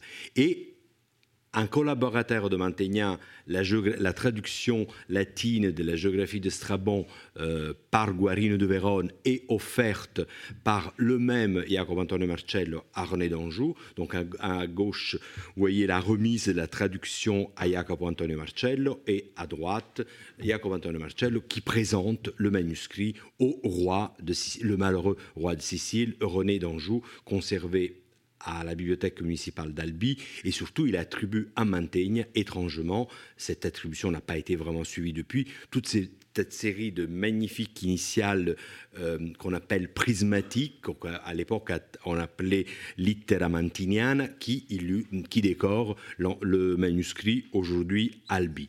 Donc le euh, manuscrit de l'Arsenal, donc la passion de Maurice qui retient notre attention euh, ce soir. Il présente une série d'enluminures médiévales, je dirais, et par ailleurs, ces enluminures médiévales n'ont jamais été étudiées. Tout le monde dit c'est des. C'est vrai que c'est impossible de parler de la main. C'est un artiste lombard euh, assez banal du milieu du XVe siècle, tandis que le manuscrit, dans l'écriture, est un manuscrit de Renaissance. C'est une très belle humanistique avec des initiales à Bianchi Girard qui reprennent les initiales illuminées des manuscrits carolingiens que nous avons vus, qui sont très à la mode dans l'Italie et notamment à Florence à partir du début du XVe siècle, mais le manuscrit nous intéresse parce qu'il a quatre magnifiques peintures. Ce, sont pas, ce sont des aluminiums de la technique, mais on voit très bien qu'il s'agit de d'un peintre. Il a considéré les feuillets, le parchemin comme de la toile ou comme des planches. Donc, c'est des, véritables tableaux peints dans ce euh, manuscrit. Donc, le premier feuillet représente l'assemblée des chevaliers du l'ordre du croissant, réunis dans cette très belle pièce en perspective qui, suivant les canons de la perspective de la Renaissance italienne, surmontée par la statue de Saint-Maurice, le, à qui l'ordre est dédié, et à droite, cette figure monumentale, très élégante, de euh, Saint-Maurice, un saint euh, qui a été martyrisé en Gaule en 287 sous le règne de Maximien. Et le saint euh, porte les emblèmes de, de cet ordre. Je reviendrai sur l'ordre tout à l'heure puis nous avons un portrait célèbre de profil du euh, celui qui a le commanditaire du livre, celui qui a offert le livre à Jean Cossa. Pareil, je reviendrai sur le personnage. Et c'est Jacopo Antonio Marcello, euh, noble sénateur de la République de Venise, qui était gouverneur de plusieurs villes euh, de la République de Venise avec cette inscription cryptographique sur laquelle je reviendrai. Et à droite, vous avez une représentation, une allégorie de Venise avec un palais des doges soutenu par euh, un éléphant et la personnification de la République tout en haut. Et le hum, Miss Millarmis, donc le grand professeur euh, américain, spécialiste surtout de Florence, n'aurait jamais imaginé faire couler autant d'encre par ses attributions et d'attirer l'attention sur un sujet qui allait être particulièrement prisé dans les études à partir des années, de la fin des années 50 jusqu'à nos jours. Le débat n'est pas clos. Qu'un peintre ait pratiqué l'art de la luminure n'a rien d'étonnant. Euh, Lusa vous a montré euh, ces manuscrits attribués à Fouquet. Fouquet était d'abord un grand peintre et également un luminaire. Donc nous avons de nombreuses de nombreux exemples euh, dans l'Italie, Simone Martini, Pietro Lorenzetti, voilà, le sublime Virgile illuminé par Simone Martini à la demande de Pétrarque, donc un, chef-d'œuvre absolu, mais la plupart des peintres, et euh, Roger van der Weyden, Van Eyck, Fouquet, Bourdichon, tous les grands peintres ont pratiqué également l'art de la luminure. Et la liste pourrait se poursuivre, je m'arrêterai deux secondes sur ce magnifique, cette magnifique enluminure de Mantegna euh, l'enfant Jésus. Donc c'est peut-être cette enluminure qui était déjà à l'époque attribuée à Mantegna, qui avait poussé euh, Millarmis à attribuer les quatre euh, enluminures, deux à Mantegna et deux à Aluminaire. Revenons à la Passion euh, Saint-Maurice, manuscrit de l'Arsenal. Donc le 26 août 1449, le noble vénitien Jacopo Antonio Marcello, que vous voyez ici à gauche, fut élu par le roi René d'Anjou chevalier de l'ordre du Croissant, ordre que le souverain avait fondé l'année précédente. Marcello lui fut admis en 1450, étant président de l'ordre Jean Cossa, un traître napolitain qui avait suivi le roi d'Anjou et qui devint euh, sénéchal de Provence et conseiller de roi. Donc en 1453, Marcello envoya à Jean Cossa ce précieux manuscrit, non seulement comme signe de gratitude pour avoir été admis euh, dans cet ordre prestigieux, mais aussi pour inviter le roi et son conseiller de ne pas trop se mêler des affaires italiennes, mais de se ranger plutôt du côté de Venise. Le manuscrit comme nous le verrons, avait attiré l'attention des érudits français depuis le XVIIe siècle, mais fut étudié pour la première fois et de façon très scientifique et très sérieuse par euh, Henri Martin en 1900. Henri Martin, bien sûr, conservateur de la de l'Arsenal, auteur d'un ouvrage sur l'histoire de l'Arsenal. Mais pareil, l'article de, de Martin n'est pas connu n'a pas vraiment été euh, exploité par les historiens de l'art qui sont plutôt, eux, contentés euh, sous la querelle euh, Mantegna oui, Mantegna non. Donc, après avoir parfaitement étudié le contenu et l'historique du manuscrit, Martin, déjà à 1900, avait attribué le feuillet avec Saint-Maurice à l'école padoine, avec beaucoup de, de, précautions, mais en tout cas, il avait quand même compris qu'il s'agissait d'un chef-d'œuvre de la Vénétie. Bon, c'était pas très compliqué non plus parce que Marcello était quand même vénitien. mais donc il attribue à, et il rapproche aux premières réalisations de euh, Mantegna et reconnu euh, dans le portrait que vous voyez celui de Jacopo Antonio Marcello. Par ailleurs, les érudits du XVIIe siècle qui avaient eu entre les mains ce précieux manuscrit n'avaient pas réussi à déchiffrer euh, l'inscription en écriture cryptographique qui accompagne le portrait. Martin, quant à lui, il arrive à le déchiffrer et propose la transcription qui est toujours suivie. Euh, je vous l'ai mis en italien et je vous l'ai dit en français. Si mon espoir ne m'a pas dit de mensonge, tu ne feras pas une ingrate de ma patrie au Cossa. Toutefois, comme je vous disais, ce chef-d'œuvre était resté presque inconnu dans la communauté des historiens de l'art, et donc il faut attendre bien Millarmis en 1957 avec les différentes euh, attributions que je vous ai déjà euh, proposées tout à l'heure. À partir de ces propositions, les historiens de l'art ont accepté, donc il est rentré dans l'histoire de l'art en tant qu'œuvre d'un peintre, pas en tant que manuscrit. Euh, effectivement, ils sont contentés vraiment à la présentation de telle ou telle euh, image. Et euh, à partir, je vous disais, de, de, de cette attribution a engendré un vaste débat, à commencer par le compte-rendu du livre de Millarmis par Giuseppe Fiocco, un grand spécialiste d'art vénitien. Lui, change complètement de maison et il attribue la décoration des euh, quatre feuillets du manuscrit plutôt à l'atelier de Jacopo Bellini. Jacopo Bellini, c'est le plus important peintre vénitien du milieu du XVe, père de Giovanni Bellini, le plus important peintre vénitien de la seconde moitié du XVe siècle. Pensez simplement que dans l'atelier de Bellini s'est formé Giorgione et Tiziano. Donc vraiment, Bellini, c'est le plus important peintre vénitien de la Renaissance. Et euh, donc, il avait, avec beaucoup de précautions, plutôt euh, attiré l'attention sur les caractères belliniens de ce manuscrit. Donc il parlait d'entourage de euh, Bellini, etc. Donc voilà les propositions. Pour les autres, qui ne s'étaient pas vraiment exprimés. Donc à chaque fois, je vous ai mis l'attribution de, euh, de l'historien de telle euh.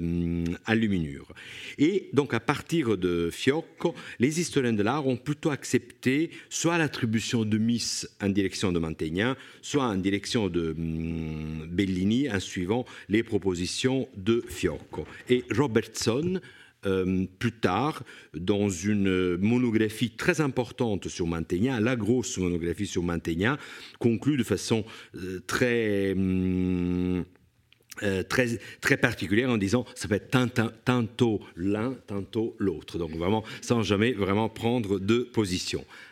Euh, dans les années 70, euh, le manuscrit reste attribué dans l'entourage de, euh, Bellini, plutôt de Jacopo, et c'est un autre grand historien de l'art, Luciano Bellosi, qui, le premier, en 86, propose d'attribuer uniquement ce feuillet, celui avec l'Assemblée, à euh, Giovanni Bellini, en établissant des comparaisons entre le paysage qu'on aperçoit à travers la grille de la salle de l'Assemblée et les... Euh, très et les paysages de certains chefs-d'œuvre de euh, Giovanni Bellini. Plus tard, euh, voilà, ou encore le Saint-Maurice, proche de ce tableau de Giovanni Bellini représentant le sang du Christ conservé à Londres dans la, pose, dans l'élégance, etc. Et euh, plus tard, Esler, euh, grand spécialiste de Jacopo Bellini cette fois-ci, qui a édité la monographie qui encore aujourd'hui fait date sur Jacopo Bellini, lui, il propose plutôt le nom de Jacopo Bellini en établissant des comparaisons euh, très intelligente avec l'album des euh, dessins de Jacopo Bellini qui est conservé au Louvre, où effectivement la mise en page, la maîtrise de la perspective de ces feuillets que je vous montre mm, rappelle celle de l'ordre du croissant, de même la pose de Saint-Maurice euh, rappelle les dessins de Jacopo Bellini dans l'air élégance, le Saint-Christophe, etc. Donc c'est plutôt le profil Bellini qui va se, va être plutôt accepté dans le monde de l'histoire de l'art. Et puis, euh, Alessandro Conti arrive en 1994 et il mélange encore les cartes parce que là, attribution à Giovanni Bellini de l'Assemblée, Andrea Mantegna le portrait,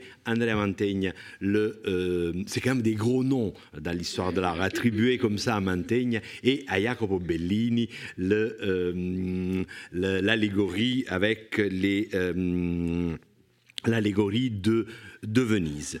Et euh, moi-même, lorsque je l'ai présenté en 2006, donc pour la première fois, et ça c'était vraiment avec une certaine fierté, le manuscrit a été présenté en 2006 à l'exposition consacré à Mantegna à l'occasion des 500 ans de la mort de l'artiste à Mantegna. Donc c'est la première fois que j'ai eu entre les mains ce chef-d'œuvre. J'étais très ému de découvrir ce chef-d'œuvre. Donc je l'ai après vraiment. Euh, j'ai passé des journées, des journées, parce que c'est quand même très difficile aussi de se détacher aussi de ces aluminures. Donc nous l'avions présenté à Padoue en 2006. Pour la première fois, il a été exposé en Italie, non, il n'a pas été réexposé depuis. Donc, il est exposé pour la première fois en Italie en 2006 avec le manuscrit d'Albi, donc pour la première fois après l'expérience de 84 à la Bibliothèque nationale, parce que c'est un manuscrit qui a beaucoup voyagé.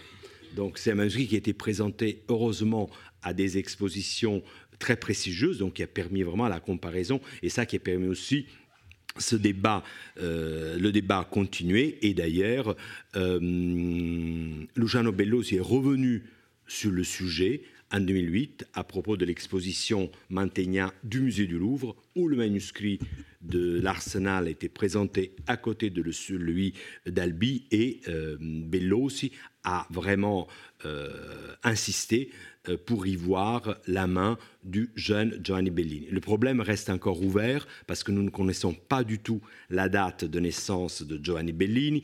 Si Giovanni Bellini est né en 1440, euh, à 13 ans, il n'aurait pas pu réaliser un chef-d'œuvre comme celui de l'Arsenal. Si Bellini est né en 1430, effectivement, en 1430, 53, euh, parce que la chose importante du manuscrit de l'Arsenal, c'est la date. Donc cette date demeure un point fixe euh, si on l'attribue à Bellini. Ça veut dire que Giovanni Bellini, le fils, est déjà euh, autonome, peintre en 1453, ça veut dire à, l'âge de, de 20 ans. Donc l'analyse de Bellosi est très fine et il va vers une proposition de, euh, du manuscrit à euh, Giovanni euh, Bellini, a été présenté sous le nom de hum, Bellini, également à l'exposition d'Angers sur l'aluminium à la cour de hum, René d'Anjou, etc.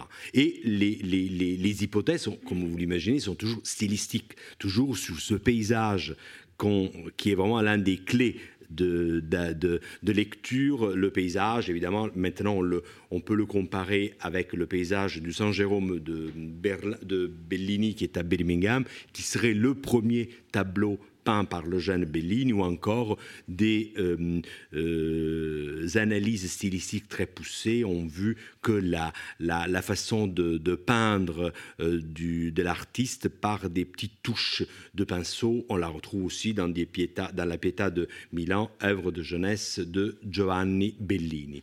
Et en revanche, moi je reste assez convaincu qu'il s'agit d'une œuvre peut-être réalisée pas peut-être sûrement réalisé dans l'atelier de Jacopo Bellini. Si Giovanni est né en 1400, 30-35, c'est une œuvre où le jeune homme aurait pu collaborer avec son père, mais ce portrait de profil, pour moi, reste l'œuvre de Jacopo. Il suffit de le comparer au dessin euh, euh, l'album du Louvre ou encore avec le magnifique portrait d'un membre de la famille d'Est qui est dans cette euh, Vierge de l'humilité qui vient d'être restaurée et qui effectivement montre cette peinture, cette vibration de la peinture que nous avons sur le, portrait de Jacopo Antonio Marcello, ici euh, exposé. Et effectivement, les rapports avec Mantegna à la fois existent. Mantegna, la même année euh, du manuscrit de l'Arsenal, c'est-à-dire en 1453, il épouse la fille de Jacopo Bellini. Donc effectivement, c'est très euh, cette œuvre qui rentre dans une affaire familiale. Mais vous voyez, il y a quand même une, hum, le, une volumétrie dans les portraits de jeunesse de Mantegna de ces années-là, bien différente par rapport à ce portrait de l'Arsenal qui reste un peu plus figé dans le rendu notamment euh, de la chevelure. Et pareil, euh, une certaine faiblesse dans le visage de, la, euh, de l'allégorie de Venise montre plutôt l'art de Bellini. Giovanni, peut-être effectivement le jeune homme, serait intervenu à côté de son père dans ce feuillet effectivement exceptionnel que vous pourrez admirer là dans la vitrine, de même dans le Saint-Maurice qui est euh, beaucoup plus élégant et beaucoup plus moderne en quelque sorte par rapport à ce que je montrais tout à l'heure. Mais ce qui est intéressant, c'est, je vous disais, c'est un manuscrit, euh, c'est le, le, le pedigree, l'historique qui a sans doute fasciné, d'abord euh, offert à Jean Cossa grand sénéchal de, Provence, comme je vous avais dit euh, tout à l'heure. Et euh, Jean Costa, donc, euh, le, manuscrit était vraisemblablement conservé hum, par le trésorier de l'ordre du croissant, avec les manteaux et les différents objets hum, et les insignes de l'ordre. Avec la suppression de l'ordre, après la mort de René d'Anjou, le livre passe dans le chapitre de la cathédrale de Saint-Maurice d'Angers. Et c'est à cette occasion que le manuscrit intègre les fonds euh, de livres de l'Église angevine. Il est mentionné dans les différents inventaires de la cathédrale au début du XVIe siècle, en 1525, en 1532, mais il disparaît dans l'inventaire de 1539. Donc le manuscrit sort des collections de la cathédrale autour des années 1532-1539, parce qu'à la fin du 15e, à la fin du XVIe siècle, en 1590, le manuscrit appartient au célèbre archéologue Paul Peto, pardon, qui l'a fait relier, et vous voyez ici la relure, avec ses armes, avec ses armoiries et sa devise. À la mort de Peto en 1614, le manuscrit passe dans les mains d'un historien angevin, Claude Ménard, qui avait euh, rassemblé une bibliothèque très importante et aussi qui avait euh, constitué un véritable cabinet de curiosité.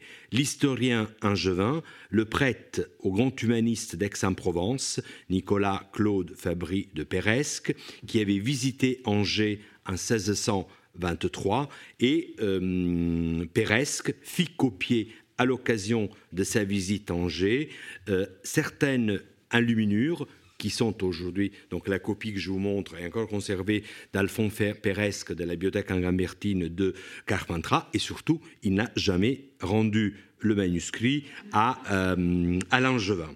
À la fin du XVIIe siècle, le manuscrit, donc après ce passage chez Péresque, le manuscrit réapparaît dans la bibliothèque d'un bibliophile Claude Nicolas Boucault, qui avait réuni une très importante bibliothèque de 18 euh, 000 volumes, pas tous illuminés bien sûr, et euh, à cette occasion, en 1695, euh, Nicolas Petrino Denoulis, un historien angevin, l'a vu, l'a étudié et surtout, une chose rare, intéressante pour nous, il fit réaliser des calques d'après les aluminures, les quatre aluminures. Il n'a pas fait non plus réaliser les calques des aluminures que personne n'a étudié encore aujourd'hui. Donc là, vous voyez, c'est juste euh, un passage du fond qui est conservé encore aujourd'hui à la bibliothèque municipale d'Angers et avec les calques toujours conservés Angers, parmi les papiers de Nicolas euh, Petrino, et où voyez l'Assemblée des Chevaliers, euh, le Saint-Maurice, le portrait ou l'allégorie de euh, Venise. Et à partir de ces Euh, évidemment, l'intérêt de l'historien angevin est uniquement iconographique, parce qu'il fait il réalisait les calques uniquement des euh, œuvres qui avaient des rapports directs avec l'ordre du croissant, pas avec la pauvre, le pauvre, la pauvre histoire du martyr de Saint-Maurice. Et donc, c'est euh, son intérêt uniquement historique et documentaire.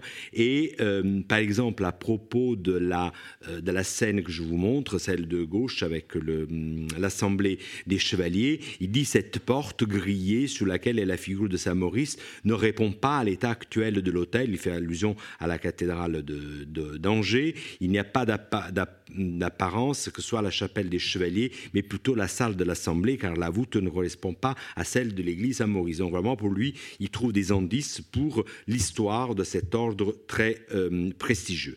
Mais les calques de, euh, réalisés par euh, Petrino euh, furent aussi euh, utilisés. À partir de ces calques, on a tiré des, des, dessins de meilleure qualité qu'on intègre à la copie de l'armorial de l'ordre, toujours conservé à la bibliothèque municipale d'Angers, sous, sous la cote manuscrit 1203. Et là, effectivement, vous avez une série de dessins à la plume plus élaborés sur, euh, d'après les calques que je vous ai montrés tout à l'heure.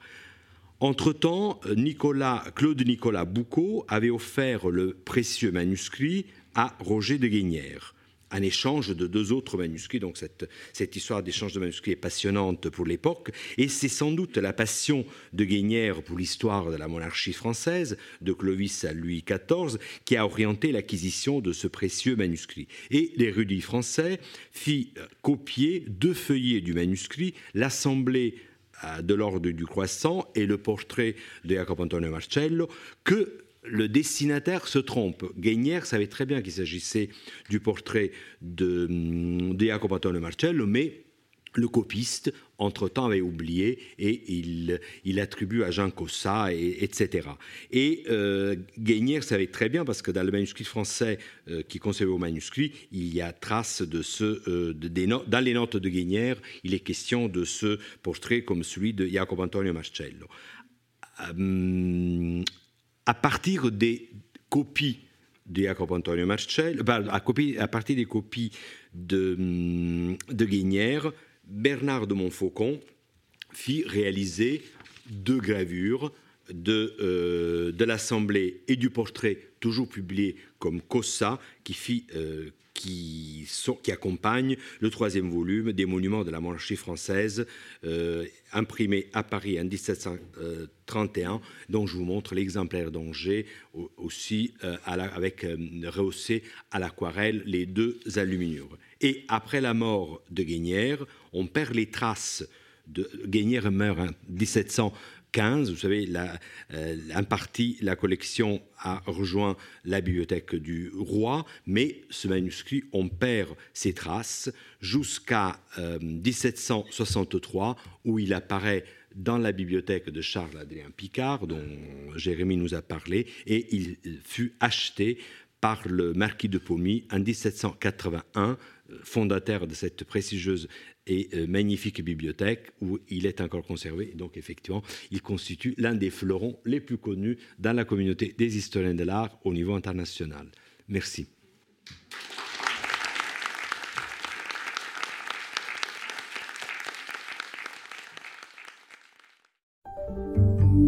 D'écouter un podcast de la Bibliothèque nationale de France. Retrouvez les conférences, rencontres et créations de la BNF sur toutes les plateformes de podcast ainsi que sur le site bnf.fr.